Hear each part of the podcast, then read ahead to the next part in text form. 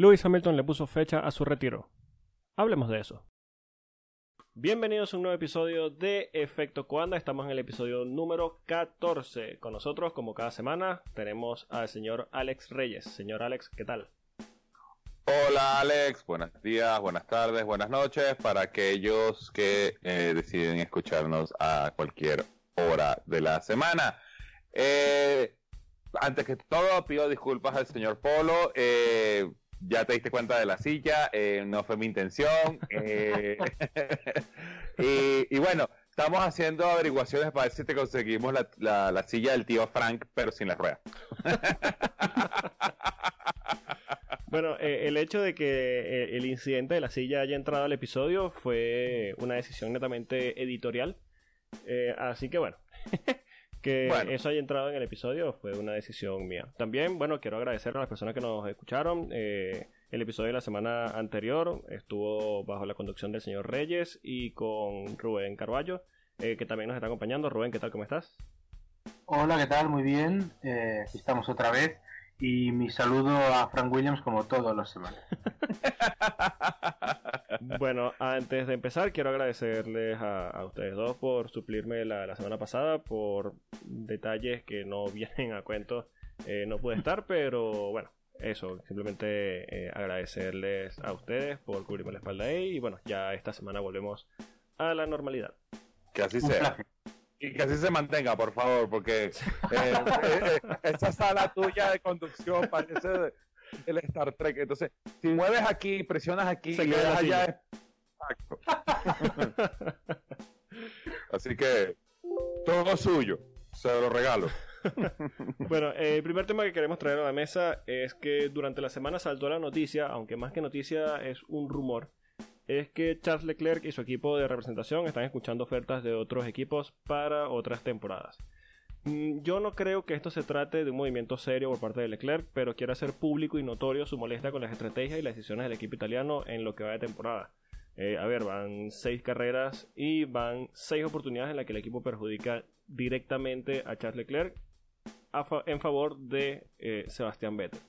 Eh, a mí me parece correcto de su parte porque el desempeño que está teniendo es muy superior al de su compañero y el equipo italiano sigue favoreciendo al piloto alemán sin ningún justificativo claro. A ver, se entiende el tema de los galones, se entiende que eh, Sebastián Vettel es un piloto que tiene cuatro títulos en el mundo, eh, cuatro títulos de, campeón del mundo, pero eh, las posiciones, como ya habíamos dicho en episodios anteriores, las dicta la pista y, yo creo que Leclerc se está ganando que, Ferrari le empieza a dar prioridad en el tema de estrategias por un, tema de, resultados en pista que lo está necesitando ante una temporada en la que Mercedes los está aplastando. Eh, también si tomamos en serio este tipo de amenazas, entre comillas, eh, Ferrari podría estar frente al que es posiblemente el peor error de su historia. Eh, los campeonatos en unos años, cuando Hamilton decida irse, porque ya sabemos que estamos en la era de Hamilton, eh, se van a decidir entre Leclerc y Verstappen. Yo creo que son los dos talentos más grandes y, los dos talentos emergentes de la Fórmula 1. Son dos pilotos jóvenes que van a tener más de 10 años eh, todavía por delante de su carrera y, yo creo que está claro que los títulos se van a, decidir entre ellos dos. Entonces yo quería saber la, opinión de, ustedes. ¿Creen que Ferrari deje irse a Leclerc? No. Mira, bueno, dale, Rubén. Mm, a ver, básicamente no, porque este es el tipo de errores eh, que a un director deportivo le tiene que costar el puesto. De la misma forma que eh, si se te escapa un talento como a, Ferrari no se le escapó y lo priorizó por encima de Raikkonen como fue Leclerc, eh, si tú dejas de escapar a alguien así o cuando lo tienes se te va de las manos es para crucificarte. Sí, sí. Yo tengo que decir que la noticia la cojo, los rumores los cojo con pinzas, pero si lo tomamos como cierto, me parecería un gran movimiento de Leclerc, porque es verdad que Ferrari puede jugar con el, aura ese de con nosotros no juega nadie, pero la realidad es que ellos han perjudicado a un piloto en seis carreras, a, un talentazo, y ese hombre evidentemente no se puede quedar callado. Claro. Entonces, eh, tiene que venir esa presión por parte del piloto para que alguien en Ferrari recapacite, ya sea Binotto, ya sea alguien de más arriba, ya sea Iñaki Rueda, eh, ya sea ese tipo de gente,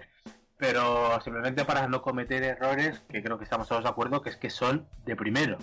es que no estamos hablando de unos errores que vale que en el sofá se ve todo muy, muy fácil, ¿no? Pero eh, no se puede hacer algo tan desastroso como estas seis carreras de, principio de temporada. A pesar de que Berger crea que Ferrari tiene opciones de ganar el campeonato, con todo el, eh, whisky que se habrá metido en vena. Este comentario es patrocinado por Heineken. Por Heineken y por JB. y por JB. Johnny Walker. Johnny Walker.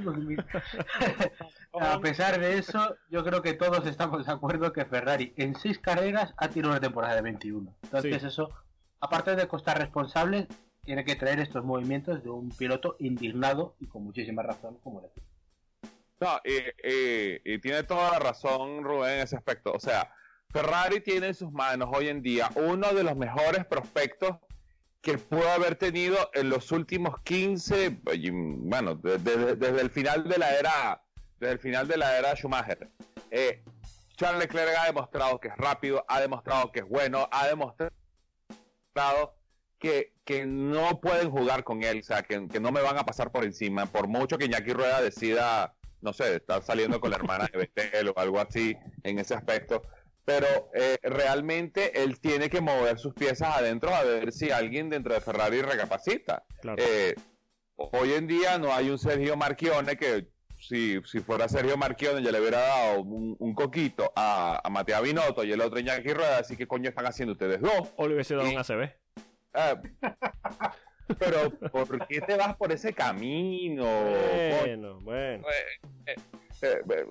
te, lo hubiera pasado ahorita, pero ya después no. Bueno, en fin. Pero ah, vamos al punto, vamos a tomar esto como que si fuera realmente verdad. Eh, ok, Charles Leclerc se quiere ir de Ferrari lo más pronto posible, supongamos que para el año 2020. ¿Para dónde? ¿Para qué carro? ¿Para qué equipo? Mercedes no te da hueco. Eh, eh, y entonces sería un, un nuevo con, realmente. Red Bull sería una posición interesante, pero yo no vería a Max Verstappen y a Charles Leclerc peleando en el mismo carro por la misma cantidad de puntos. Y más para abajo es un suicidio. Eh, le hace Daniel Ricciardo. Eh, le, hace eh, Carlos Sainz Jr. entonces, más que ser verdad, es más como, bueno, yo voy a soltar esto aquí a ver qué pasa, a ver si alguien allá arriba recapacita. Y, Ferrari va a decir como que, ah, ok, ajá, te quieres ir, vamos a ver para dónde te vas ahí. Entonces, eh, eh, estamos empezando a ver esta, esta pelea de poder entre Charles Leclerc y Ferrari, a ver quién va a prosperar. Eh, eso probablemente lo veremos más adelante, cuando ya vamos a plantearlo de esta manera.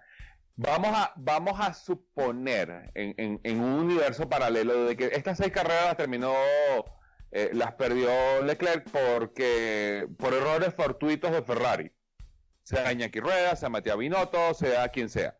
Eh, si de aquí en adelante los errores empiezan a ser blatantes, mm. o sea, con, con, mesura y con, con premeditación, alevosía, entonces sí es Ferrari que va a decir, ah, tú te quieres ir, bueno, yo te voy a destruir en el camino. Claro. Pero, vuelvo y repito, ¿para qué equipo? O sea, eh, eso está bien si estuviéramos en, en, un, fuéramos hacia un off-season donde hubieran grandes renovaciones, pero eso sería hasta el 2020.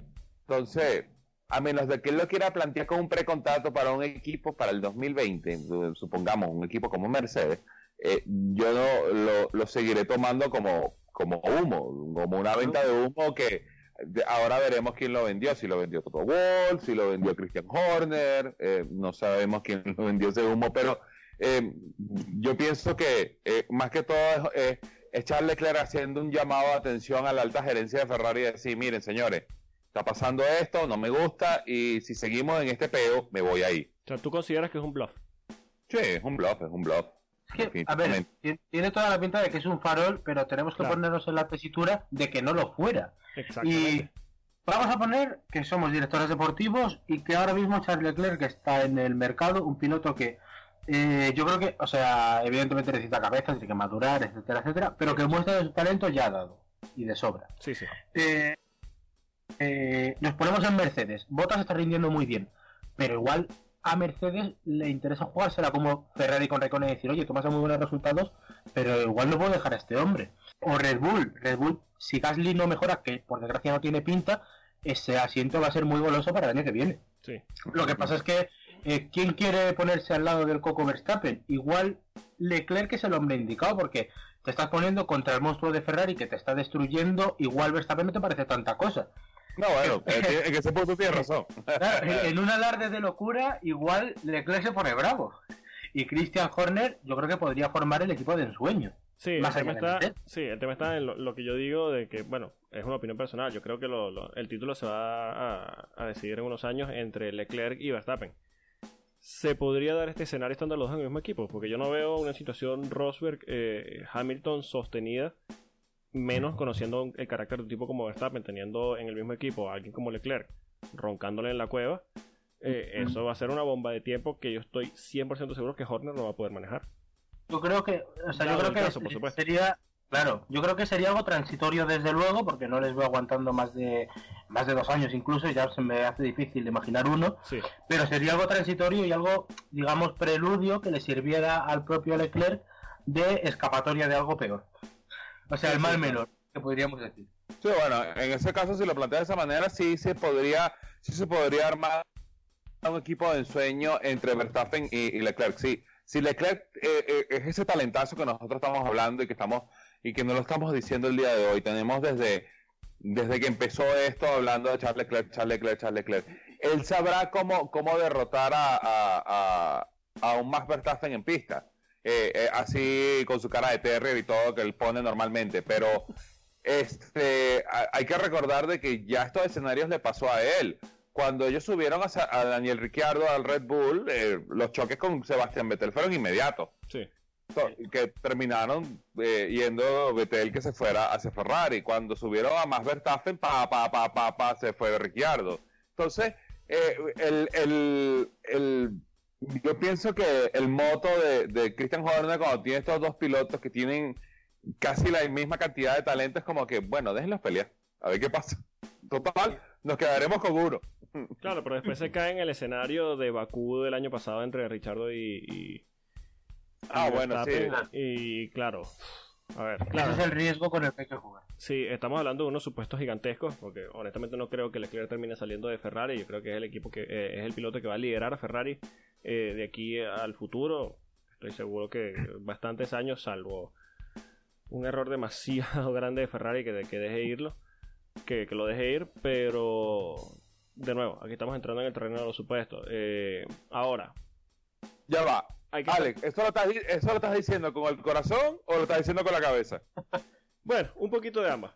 Eh, ah, ya está, también, también, hay que ver que, bueno, esto lo vamos a tocar un poquito más adelante, pero cada día que pasa es un día menos que le queda a la carrera de Lewis Hamilton. Ya es un tipo que tiene, tiene su carrera hecha, aunque, eh, como digo, lo vamos a tocar un poquito más adelante. Habló de que tal vez le queden unos 5 años en la categoría. Pero tal vez Mercedes pueda ver a Leclerc como un posible candidato a liderar su equipo eh, hacia el futuro. Ya el mismo Mercedes también habló de que, de que se va a quedar en la Fórmula 1 al menos, al menos hasta 2025. Entonces yo creo que ellos también pueden ir pensando eh, en, ese, esa dupla futuro de quién podría estar y, yo creo que Leclerc es un piloto más que válido. Pues, eh, claro, pero ya pero claro, si lo estamos planteando de esta manera, eh, eh, bastante temprano está haciendo Leclerc este de todo, todo esto, ¿no? pero, pero tiene que llamar la atención de alguna forma, pues así como, como el, eh, el, cartelito que salió Charles Leclerc, pues, así help, así tal cual. O sea, ya, ya, ya, ya está, ya, ya está un grito de auxilio, me estoy ahogando. Sí, ahora más allá de eso, de que digan si se están aceptando ofertas, bueno, que están escuchando ofertas y demás cuáles son esos equipos que estarían metiendo la mano. Yo estoy seguro que Red Bull es uno porque a, Christian Horner le encanta meter la mano en un sitio donde pueda eh, sabotear a quien sea. Pero hablan de equipos en plural. ¿Quiénes serían los otros? Mercedes. Mercedes, sin duda. Y Renault a cambio de... Pero cuidado, cuidado, cuidado, cuidado. Renault como... Vamos a hablar de, de Renault como marca, olvidando lo que está haciendo este año. Eh, yo te, juro que me imagino a la parte alta de Renault prometiéndole que echan a Vitebull para traer. Sí, sí, sí. Oh, es que, cuidado porque estamos hablando de otra marca que no puede despistarse ni un momento con perder a Ricciardo. exactamente. así que bueno, más que también Nico Hulkenberg. Exacto. Eh, pienso que los tres grandes y vamos a, vamos a traer a Renault, pues, como, como alguien que tiene el suficiente capital para pagar lo que él pida. Sí. Porque de ahí para abajo, mm, a menos que Papastrol Sí, vente algo con Sí, mí, pero, es complicado porque yo creo que a nivel de talento, eh, Lance Stroll y, y Charles Leclerc son completamente incomparables. Eh, y no creo que a Papa Stroll le vaya a gustar que haya un piloto. Eh, Que le pise el hijo todos los días. No, no le va a gustar. Exactamente, no, no le va a gustar entonces. No veo ver, probable pero- pero que. pa- que ese capital- que Sí, sí, sí. Papá, papá Stroll tiene que saber qué hijo tiene también. Exactamente. Exactamente. Tiene que ver hacia dónde quiere llevar su inversión y si esa inversión va de la mano con su hijo, por supuesto. Claro, es que yo puedo querer mucho a mi hijo, pero tampoco me puedo arruinar, Sí, ¿sabes? eh, exactamente. Que no, no se va a arruinar, pero. Sabemos de Más entendido. Sí, sí, sí. Exacto. Bueno, ahora que, Eh. que trae el tema de Renault, este es el segundo tema que me gustaría traer a la mesa. eh, ya vamos a hablar de los pilotos. En primer lugar, quiero hablar de que Cyril Abiteboul, el jefe del equipo Renault, eh, amenazó con que si la Fórmula 1 continúa en el mismo camino para el año 2021, se refiere a, a después del cambio de, de normativa, que un equipo eh, sea un- el dominador absoluto y, y los demás equipos tengan poco o nulo margen para responder, eh, Renault podría abandonar la categoría. ¿Le creemos? Sí. Ya, ya va, espérate, tengo que traerme lo- lo- los violinistas del, del, del Titanic. El violín más pequeño del mundo. Yo no le creo. Yo no le creo. Yo, eh, primero, eh, Mira, ya va, ya va. Avitebul está hablando de un terreno en el 2021. La pregunta aquí es, ¿Avitebul llega al 2021 en Renault? Exacto, no. no, no, Es que está, no. está dando, está dando ultimátums a alguien que bastante que no está en el paro desde Este- hace años. Que tiene un pie en la calle. Claro. ¿Qué coño está diciendo ese tipo? Su, exacto.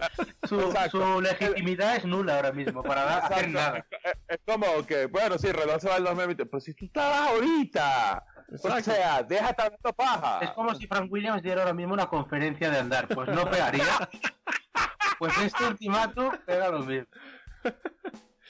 No, no, no. eh, eh, Ah, eh, a él le encanta pisar fuera de su terreno, le pasó bastante con, con- con Red Bull y yo creo que le está pasando en este caso con Renault porque es un tipo que tiene las maletas hechas desde hace ya un buen tiempo y yo creo que eh, ese fracaso de, de- de- de la unión entre Renault y, y- y Red Bull hacia el final de esa era, 12 años estuvieron juntos, hay que, hay que decirlo, eh, se debió en gran parte a la relación que quiso romper Cyril Abiteboul eh, no dio su brazo a torcer y terminó en lo que todos conocemos. También en cuanto a decisiones de pista, decisiones de, de- de- o, o desempeño del equipo, él es la cabeza visible, él es el principal responsable.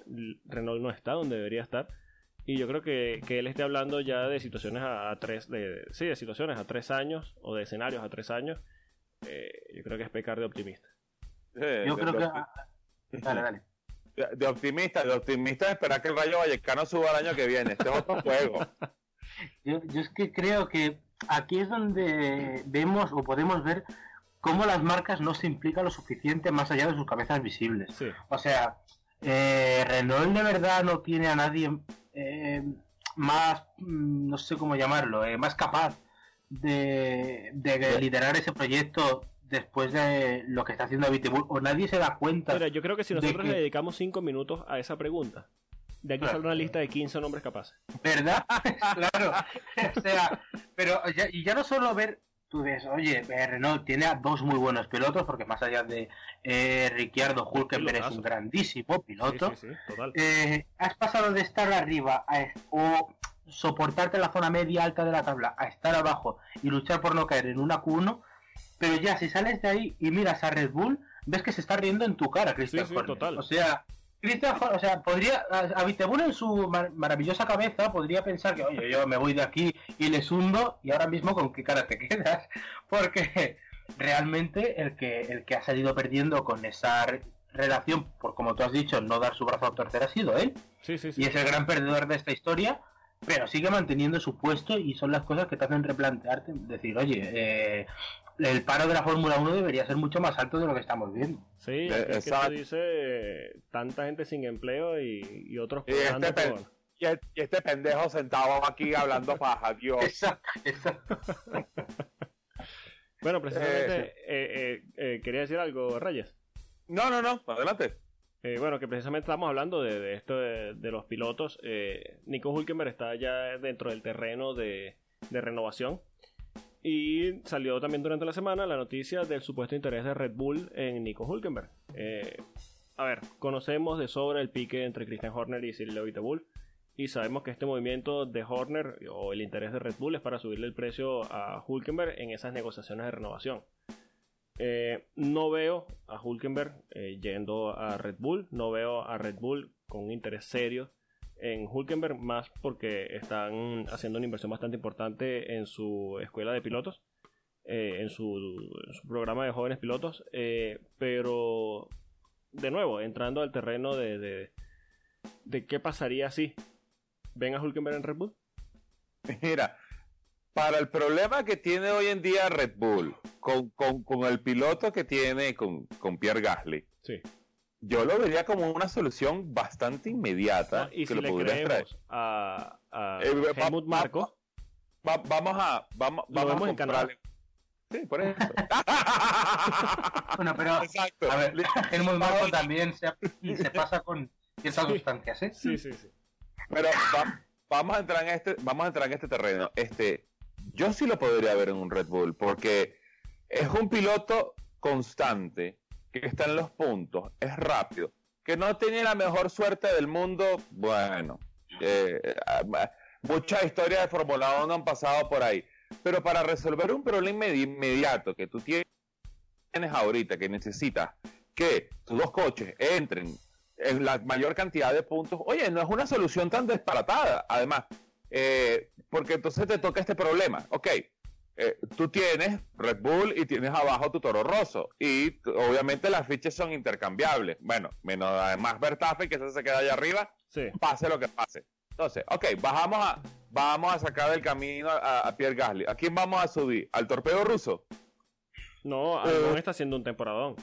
Exacto, pero Albón está recién llegado y hay que recordar que Albón Red Bull se lo trajo de emergencia, porque en, otra época o, en otro, universo Albón estuviera corriendo aspiradoras ahorita, perdón, Fórmula E. De hecho, Toro Rosso llegó a tantear antes de subir y confirmar a, Alex Albón, eh, llegó a tantear a Mick Schumacher. Schumacher los rechazó, de hecho. Exacto, entonces, ok, ¿qué tan rápido, qué tan bueno es Alexander Albón? Con lo que está haciendo con el Toro Rosso, coño, muy bien. Pero eh, para un Red Bull con toda la presión, eh, para que le pase otro Gasly, ah, eh, yo creo que están jugando un poquito sobre seguro en ese aspecto. Y lo que tienen abajo, Patricio Ward todavía no está listo. Mm, eh, ¿Cómo se llama este? El, el, otro que tienen ellos que no tenía superlicencia, Tatum. Eh, no, ese Channing Tatum. Yo no, sé qué coño estoy hablando. Eh, Nick, Nick Tatum. Dan Tatum. Dan No, no, Dan Tatum. Dan Tatum. Este, entonces, yo no sé cómo aterrizo aquí Channing Tatum, pero saludos, Channing, yo sé que nos escucha. sí, un asiduo, asiduo escucha del podcast. Un asiduo, exacto, del mundo de la Fórmula 1 y de, y de, los podcasts de la Fórmula 1. Entonces, un abrazo. Entonces, tráete a Dan Y un abrazo también a la mamá de Iñaki Rueda. Ah, ah bueno. Siempre. Eso, eh, eso, eh, eso siempre. Entonces, el problema que tiene Red Bull ahora es que tiene muchos pilotos jóvenes con poca experiencia y tienes una silla con uno que tenía un poco más de experiencia que no le está respondiendo. Entonces, sí, podría ser, pero no va a suceder. ¿Por qué? Porque esto es una movida de, Christian Horner de meterle el cuchillo claro. a Renault, a Vivetul, a decirle ahora es que me las voy a empezar a cobrar todas y cada una de ellas. Esto es por el motor que me reventó en Australia en el 2008. Sí, sí, sí, sí, tal cual. Hace como cuando termine con él va a aparecer un muñequito vudú. y ahí es donde se ven las jugadas de poder dentro de la Fórmula 1, de que por mucho que el equipo muy entre comillas pequeño, trate de, hacer una movida de poder, lo que sea, los equipos grandes, en este caso eh, Christian Horner va a tener la última palabra y primero o le quita el piloto, que si bien entiendo tu punto, no creo que pase, eh, o se lo va a encarecer bastante de cara a una renovación. Claro, porque entonces ya Nico Hulkenberg llega a la oficina de, Renault en París y dice, miren, eh, Red Bull me quiere Ya Sí, yo mira, no valgo. me mandaron este contrato en el correo. Ustedes me dicen. Ah. Mira, lo firmo. Yo lo puedo firmar. Yo se lo Sí. puedo firmar. Y de nuevo entrando en y- el y- y terreno. me imagino y Jordan así como, no lo firmes, no lo firmes, no lo firmes, no lo Sí, firmes. sí, sí, sí, sí. y de nuevo, entrando en el terreno de las especulaciones, eh, si se da este escenario que tú dices, de que Hulkenberg pueda ir a, a- a Red Bull como una solución tem- eh, sí, temporal eh, e inmediata, que sí tiene algo de sentido, también Hulkenberg tendría que estar claro que en ese caso sería simplemente como para, sería un parche para después subir a los pilotos que tienen en su programa, porque Red Bull es un equipo que históricamente se ha apoyado muchísimo en su programa de jóvenes pilotos y no creo que lo interrumpa de, de ninguna manera.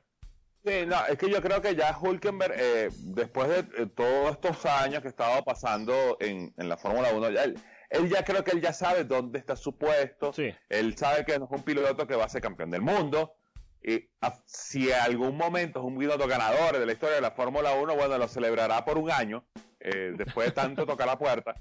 Pero él creo que ya está consciente de dónde él está parado. Claro, él aquí en, en, en Renault no está terminando de dar el brazo a torcer porque eh, dentro del estratagema de, de, Renault, eh, el primer piloto debe ser Daniel Ricciardo. Por algo está pagando 70 millones de euros por él.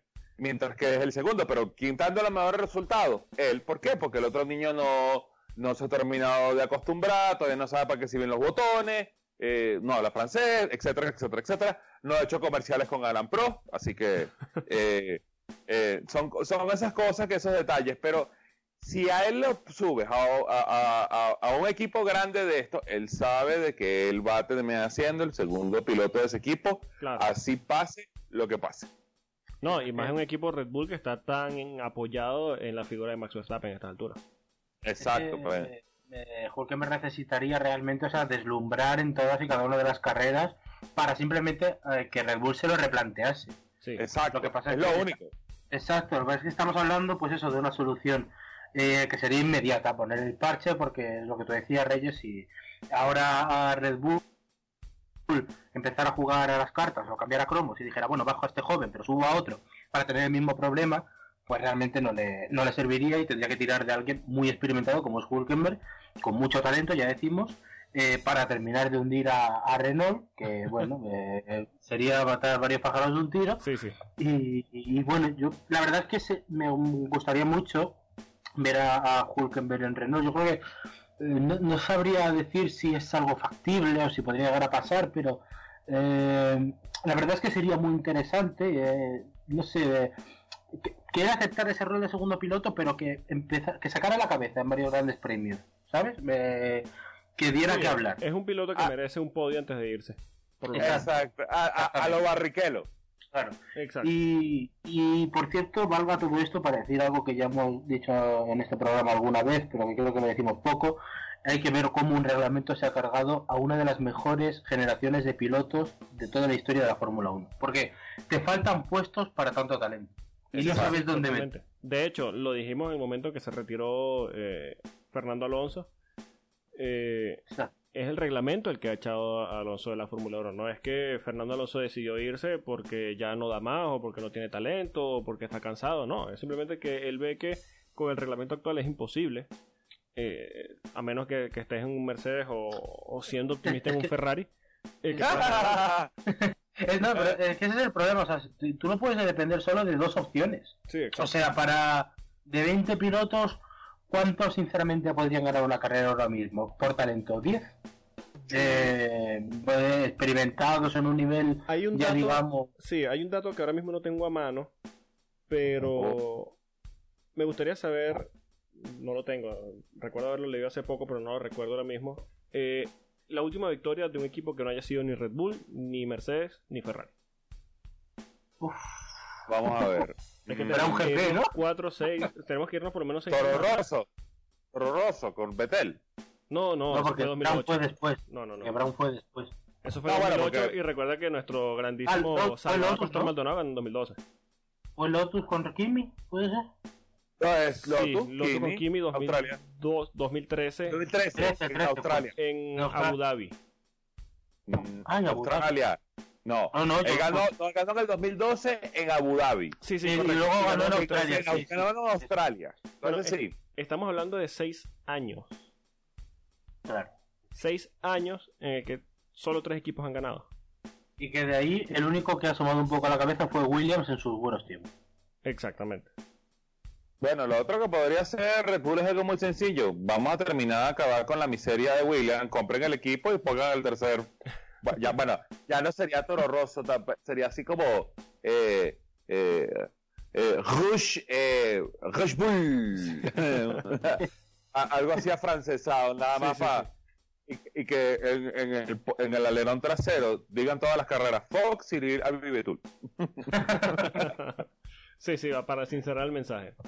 Ya, Sí. o sea, como Sí, bueno, ya, ya sabemos que, que esta, el escenario de Renault pasa de, de, de- de difícil a, patético, primero con lo de eh, Cyril Abiteboul eh, dirigiendo el equipo, las decisiones cada vez peores y encima el desempeño del equipo en pista. Y ahora Christian Horner pateando un hombre en el piso, como es con la, la situación de Nico Hulkenberg, tratando de encarecerlo para simplemente meter ese dedo en la llaga eh, eh, para Renault. La Eh, venganza es un plato que se sirve. eh, exactamente, él esperó su tiempo prudencial y ahora es quien está riendo de último. Bueno, niño- los niños que nos están escuchando, recuerden, esta es la, esta es la, el- la oración del, eh, ni siquiera la oración, esta es el, la moraleja de la historia. La venganza es un plato que se cobre lo más helado posible. Sí, sí, total. Bueno, el tercer tema que quiero, caer, que quiero traer a la mesa es el posible retiro de Lewis Hamilton. Lo habíamos mencionado al principio del podcast. Eh, Lewis Hamilton dijo en el show de David Letterman, eh, publicado en Netflix, que espera estar al menos 5 años más en la Fórmula 1. Eh, es claro que estamos en la era de Lewis Hamilton en la Fórmula 1. Eh, antes de que se hablara de alguna fecha de su posible retiro, se dudaba de si podría alcanzar los números de Michael Schumacher. Ahora, si se cumplen esto de los 5 años que le quedan en la Fórmula 1, con el dominio de Mercedes y toda la maquinaria que tiene Mercedes detrás, con las tres fábricas trabajando al mismo tiempo, eh, que esos récords caigan es simple, simplemente cuestión de tiempo. Entonces, Lewis Hamilton tiene el libro de historia de la Fórmula 1 enfrente, él decide cuándo deja de escribirlo, porque va a seguir escribiendo en él, y por supuesto los números los va a tener a favor. Eh, ¿Podemos hablar de que Hamilton está en el Olimpo de la Fórmula 1 ya? Sí, ya lo está. Para mí ya lo está, ¿eh? En Y cuanto a números, que- está al lado de Juan Manuel Fangio. Claro, pero, o sea, yo creo, sinceramente, que va a alcanzar a Schumacher porque creo que todos podemos pensar en. Pero no solo en cuanto a títulos, ¿eh? solo de Claro, puntos, claro. de victorias, de todo lo que se nos puede imaginar. Creo que puede alzarse como. eh, del- ya es de los mejores pilotos de la historia, pero casi como el mejor, porque eh, cinco años eh, yo le veo al máximo nivel, porque hablamos, o sea, esos cinco años yo se los veo al máximo nivel, no arrastrándose por Sí, circuitos. Le veo con opciones de ganar y es muy posible que Mercedes, por lo menos hasta 2021, siga ganando Sí, y que después del nuevo reglamento otros dos o tres años se los pase también luchando y dando guerra al resto. Entonces, arriba muy probable-. Exactamente. De hecho, vamos a ver si este año no caen las 21. Las 21 carreras, lo cual yo Sí. empiezo a ver como muy probable. Sí, sí. Entonces, Hamilton es un piloto con muchísimo talento, ha tenido la suerte en caer en el mejor asiento posible sí. Y así se escriben los mejores binomios. O sea, la historia de Fórmula 1 está, está escrito de siempre. Entonces, yo creo que sí que podemos estar ante eh, una época tan gloriosa que marque época y que sea muy difícil de igualar. Sí, yo también estoy de acuerdo en ese aspecto, sobre todo si lo comparamos con cuando nosotros decíamos que el final de, de los años eh, de, de- la era de los 2000 en esa dominación de Red Bull con Sebastián Vettel y esos cuatro campeonatos corridos que todo el mundo decía eh, esto va a ser una hazaña que muy poca gente podrá replicar en el futuro y miren cómo está contestando tanto Mercedes como el mismo Lewis Hamilton. Sí. O sea, eh, eh, es imposible no pensar en la época de los 10 sin hablar de eh, Nico Rosberg, Lewis Hamilton y Mercedes como tal. Y si el tren sigue como va, eh, se puede agregar a esa lista eh, un piloto como lo puede ser eh, Valtteri Bottas, porque eh, el finlandés ha respondido cuando se le ha llamado. eh, está, pienso que en el mejor punto de su carrera, en su corta carrera dentro de la Fórmula 1,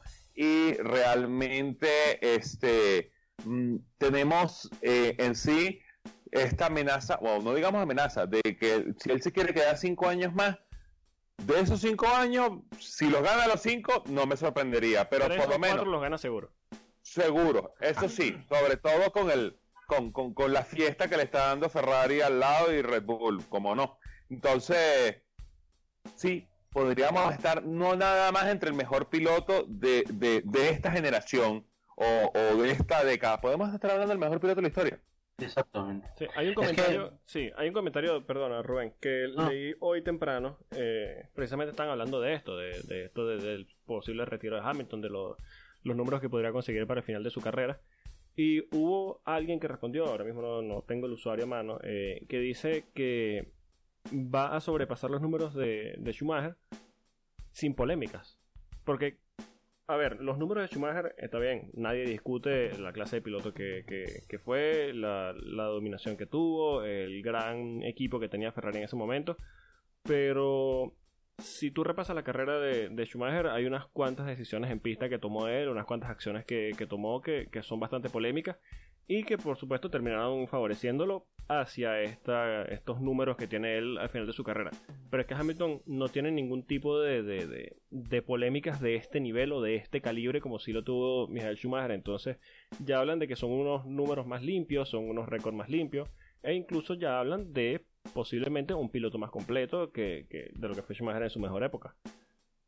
Sí, sí, exacto, de que va a ser un va a ser un va a ser un hombre que, que reescriba y se ponga en el tope de todos los libros de historia sin ningún... bueno, eh, dejando a un lado el, el, el Spygate, pero sin drama. eso fue una decisión de equipo, no es algo personal. Exacto, sin drama, sin sin sin sin que y, y, y a final de día Schumacher era un piloto eh, y eso es algo que estamos preparando para futuro. Eh, los fanáticos de Dungeon and Dragon nos escucharán más adelante. Ya, ya sabrán de qué estamos hablando. Eh, es un, un, piloto que, que, que, que era... Que, que, que tenía opiniones divididas. O sea, hay gente que sí me gusta Schumacher, hay gente no, no me gusta Schumacher. ¿Por qué? Porque esto, por esto, por esto. Ya, por Exacto. en cambio, Lewis Hamilton podrá ser muy fanático de él, pero es un piloto que tú respetas. Mira, Luis Hamilton puede aburrirte porque gana siempre. Pero no es un piloto que tú dices, ah, mira, esta carrera la ganó porque dejó el carro estacionado en la rascaz. O este es un piloto que ganó porque ganó un título porque le tiró el monoplaza encima a Damon Hill, por decir algo. Eh, sí, sí, sí, exacto. No tiene ningún tipo de decisiones o, polémicas de ese estilo, entonces eh, es lo que está diciendo, es una especie de, récord limpio, es como una especie de lavado de cara al posible mayor récord en la historia de la Fórmula 1. Y yo creo que, a ver, Luis Hamilton es un piloto muy polarizante, eh, lo que dice Rubén, o lo amas o lo odias, el mismo caso de Michael Schumacher. tal vez su, su, estilo de vida excéntrico, puedan decir, a ver, Hamilton está haciendo mucho Hamilton pero a nivel de, conducción, a nivel de, talento, a nivel de lo que es en la Fórmula 1, a nivel de lo que demostró desde el primer día en, McLaren, y yo sé que esta opinión no es para nada popular en, España, sobre todo con ese pique que, hubo con, Fernando Alonso, que no fue para nada bonito. Eh, pero yo creo que sí estamos frente a uno de los mejores pilotos de la historia, sin duda. Sí, sí eh, es lo que decís ahora, o sea, por ejemplo, el caso de Schumacher, bueno, pues se le pueden reprochar muchas cosas dentro de la pista. Lo que pasa es que eh, con Hamilton siempre es de fuera, o sea, declaraciones contra, bueno, el año del Spygate, es, es verdad que es una cosa que, y la pelea con Fernando Alonso es algo del equipo, y yo creo que ahí le podemos achacar a Hamilton y le podemos perdonar que es que es un recién llegado, o sea, realmente la, mentalidad esa de, de inmaduro pues la va a tener. Sí, sí, por supuesto. eh, pero luego, ¿qué le podemos reprochar? O sea, eh, en pista, que llora más de la cuenta, que se agobia. y luego, fuera de la pista, el único igual que le puede reprochar algo es Rosberg. Pero ya está. Sí, exacto. O sea, no, no tiene más. Por eso es verdad que es una cosa, un récord sería muy limpio.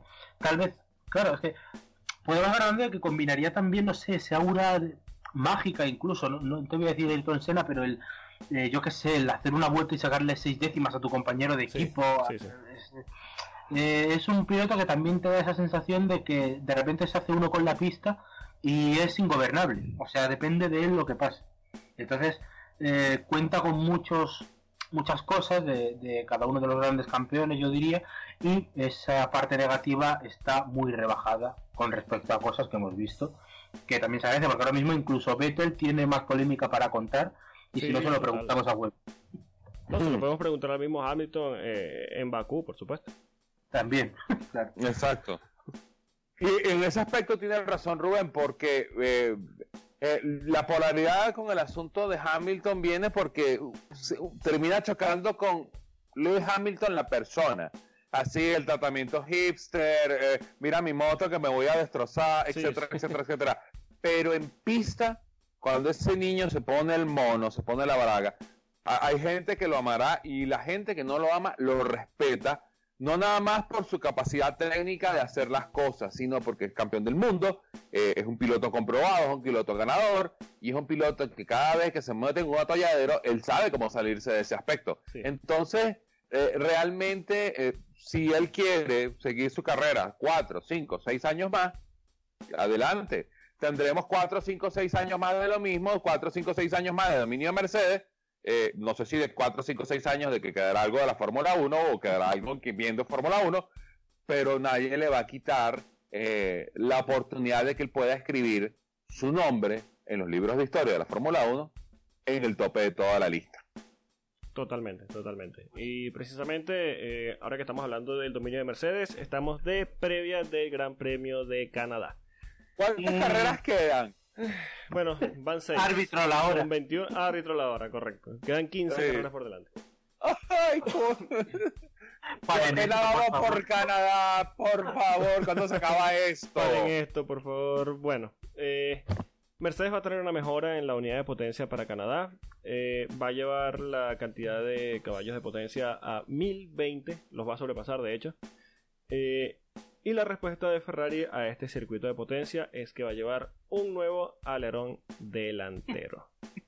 la verdadera comedia. Lo absurdo es que Ferrari lleva un alerón delantero nuevo a un circuito de potencia. Las evoluciones las están aplicando muy fuera de lugar y sin sentido. Ellos llevaron a España una nueva unidad de potencia que después, aparte de que no les hizo ninguna diferencia frente a Mercedes, que consiguió en esa oportunidad su quinto doblete consecutivo, Después venía Mónaco, donde la unidad de potencia eh, es anecdótica. Entonces, vamos a centrarnos un poquito en esto de, Ferrari. ¿Tiene sentido seguir preguntándonos qué pasa con Ferrari? No. ya, creo, ya creo que Ferrari botó la toalla en algún punto entre Azerbaiyán y Barcelona. No, no, no. Tampoco así. Vamos, en la práctica de Australia. Sí, vamos a y que cuánto nos sacaron, un segundo, ya, tienen la toalla, vámonos. vamos para el año que viene. No, yo creo que realmente ellos tiraron la toalla en algún punto entre Azerbaiyán y, y Barcelona y dijeron, no, no, no, podemos contra ellos y bueno, eh, ya es cuestión de salvar lo que queda de la temporada, pero eh, no, ya, eh, además, ya tú sabes cuál es la respuesta a todos los problemas que tiene Ferrari. Hola Iñaki, ¿cómo te va? Un saludo Iñaki, que se nos está escuchando el problema de Ferrari, o sea, es que eh, cuando tú crees que es algo es insuperable, eh, lo, lo, suben el listón de una forma que no te esperas, porque después de Barcelona, cabría pensar que va a haber una reflexión, lo que hablábamos al principio del programa con Leclerc, o sea, a ver, lo has hecho todo mal, absolutamente todo, mal. Eh, no podías haberlo hecho peor. Bueno, pues no sé, vamos a intentar aplicarnos para el próximo fin de semana. Llega a Mónaco. Eh, y Charles Leclerc así eh, como... el sábado le arruinas la carrera, ya ni el domingo, el, sábado en el circuito en el, que, en el, que, la clasificación es más importante, te lo cargas, porque sí. Bueno, pues, eh, ¿qué podemos esperar para este fin de semana? Que se estrellen en el muro de los campeones los dos. liderando en la última vuelta. Liderando en la última vuelta y que Mateo Binotto se cuelgue en el motorhome de Ferrari de una lámpara. Pues, podemos esperar eso, pero realmente eh, yo creo que Ferrari tiró la toalla. Eh, en España yo creo que fue la puntilla, aparte de, lo grave que pudo ser Monte Carlo, por ejemplo. Yo creo que en España ya eh, Ferrari como marca, o sea, ya no como coche, que también, Sí. Ferrari como equipo dijo, mira, es que no. Estamos en un bache y no salimos de ahí. Es que yo te digo ya que honestamente para Francia yo me espero un Ferrari azul porque se equivocaron de color cuando iban a pintar en la plaza. ya estamos en punto. ¿Qué más bajo vamos a caer? Pues entonces va a ir Zach Brown allí y, va- y le va a poner el- la mano en la espalda y va a decir, yo sé lo que es que te pinten mal un coche". que te pinten mal el coche. Sí, tío, sí, sí, tranquilo. Se van a dar No, la mano pero- con McLaren. A ver, yo quiero pensar, ya sinceramente, por, por no pensar mal de Ferrari, más de lo que lo hemos hecho en estos programas que llevamos, eh, que Ferrari lo que su problema son las curvas, eh, que en velocidad punta, en motor, lo tienen relativamente muy bien, Sí. Que yo creo que es algo lo, que lo hemos visto todos, y que no necesitan mejoras para este gran premio, y que se están centrando en, en Francia, porque Canadá lo tiene, vamos a pensar, medianamente cubierto. Que luego llegará el sábado y Hamilton les meterá seis décimas a los dos, pues sí. Sí. Pero yo quiero pensar que es por eso, pero eh, tienen que estar muy seguros eh, con lo que se enfrentan, porque es una recta de un kilómetro, es que son todas rectas, o sea, eh, Sí, sí. Es en Canadá chicana, no tiene- chicana. exactamente, o sea, en Canadá no tiene medias tintas. Entonces, vamos a ver, pero si no, pues estaremos asistiendo a otra masterclass de Mercedes y a otro ridículo de Ferrer. Y, y, y si hablamos de Masterclass, bueno, nos, nos tenemos que volver a Mónaco, le arruinan la carrera a Charles Leclerc el sábado y el viernes dan una conferencia de Masterclass Y de estrategia. Sí, sí, total, total. Eh, que la prensa Eh. española calificó como maravillosa rueda de prensa. Bueno, con- para ruedas de prensa están muy bien, como equipo, estrategia y demás. Bueno, Eh, exacto. Entonces, eh, lo que puede estar interesante para esta carrera va a ser la Fórmula y medio, la Fórmula 1 y medio. 1.5, sí. Sí, sí. Porque- Eso interesante. es verdad, pero eh, por cierto, no, no nos hemos, aparte de, de la Fórmula 1.5, eh, a mí me gustaría ver cómo sufre Mercedes con los frenos en Canadá. Ah, bueno, eh, eso es, eh, eh, eso es una, que esa es la sella de, de- el sello de, de- de Claro, Mercedes en Canadá. Sí, vamos a ver si- Ya, ya, ya empezaremos, empieza la carrera, vuelta a dos Hamilton, tengo problemas de freno.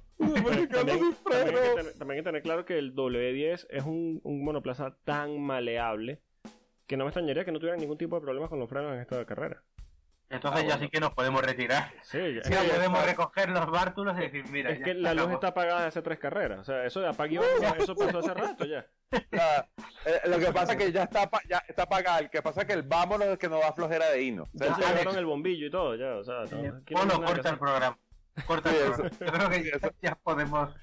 Sí, sí, sí, sí, de verdad que, que esta siempre ha sido la carrera de, de, de Mercedes, que, que siempre le trae ese problemita porque eh, los frenos siempre lo dejan mal y dicen, mira, no Sí. tenemos ningún problema con los frenos, ya, vámonos, ya. Sí, no, no, no, no, ya, ya no hemos Eh, final de temporada, final Aunque- de temporada. Aunque hay una, una, una relación entre cada uno de los, de los episodios del podcast, es que eh, cada vez que estamos hablando de, de la temporada terminamos diciendo, no, bueno, apague y vámonos, no, esto ya se acabó, no, esto ya terminó, y así se nos va a llegar a Abu Dhabi y, y- y vamos a seguir apagando la luz. lo, lo, lo, lo que pasa es que tenemos un compromiso con la gente que nos escucha. Claro.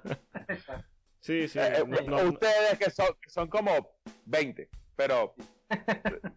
20 tenemos muy fieles, los tenemos en nuestros corazones. Exacto, pero tenemos un compromiso con ustedes de llevarles día a día, momento a momento, cada fin de semana, lo mejor de lo que se nos puede ocurrir la cabeza. Ahora, no Eh, les extrañe que para Spa estemos hablando de Chernobyl y demás. Ah, bueno, por, supuesto. O, o- si, si ya ustedes saben que después del parón de, de verano empezamos a hablar de MotoGP, porque bueno, Exacto. Ustedes saben qué pasó ya. saben qué pasó. Eh, Vamos para la parte divertida del programa. Vamos a la parte divertida del programa. Pole, vuelta Eh. rápida y victoria. A mojarnos. Queréis que empiece yo, como siempre, para no, para no Por para saber lo que no tenéis que hacer. Exacto. Exacto. Empieza Es que a todo el mundo- Carballo para saber qué no vamos a elegir. Bueno, ah, yo creo que la pole va a ser eh, para para botas, Ok. ¿vale? La vuelta rápida va a ser para eh, Verstappen Bien. y la victoria va a ser para Charles Leclerc. Uh. Ese alerón delantero viene bueno. Sí. para estrellarse. Sí, sí, sí. Bueno, si tú estás hablando ya de que van a ver de cerca el muro de los campeones y ahora le estás dando la victoria, algo está pasando ahí. Yo, si, si Leclerc se estrella liderando el muro de los campeones, aunque sea la primera vuelta, yo no hago este programa el domingo. viene. Ustedes lo escucharon aquí. Lo, lo esperamos la semana que viene. Vale, ok, ok. Señor Sí, Reyes. no, lo de, lo de la victoria, va- lo mío va en serio, ¿eh? Ok, ok. Charles Leclerc, eh, Paul de Bottas, vuelta rápida de eh, Max Verstappen y victoria de Charles Leclerc. Eh, señor Reyes. Eh, pole Valtteri Bottas, victoria de Lewis Hamilton y vuelta rápida de Lewis Hamilton. Todo Mercedes. Mm, ¿Por qué no? Ok, eh, ok, voy yo. Mm, Paul de Lewis Hamilton, vuelta rápida. Charles Leclerc y victoria que no. Claro. Confío en que ese alerón delantero, qué sé yo, que pese un kilo. Esa hacer vuelta, rápida, esa vuelta rápida huele tanto a 30 segundos de ventaja, quinta posición, Sí, Parada sí, gratis. Total, total, y vamos, total. Y qué total. bueno.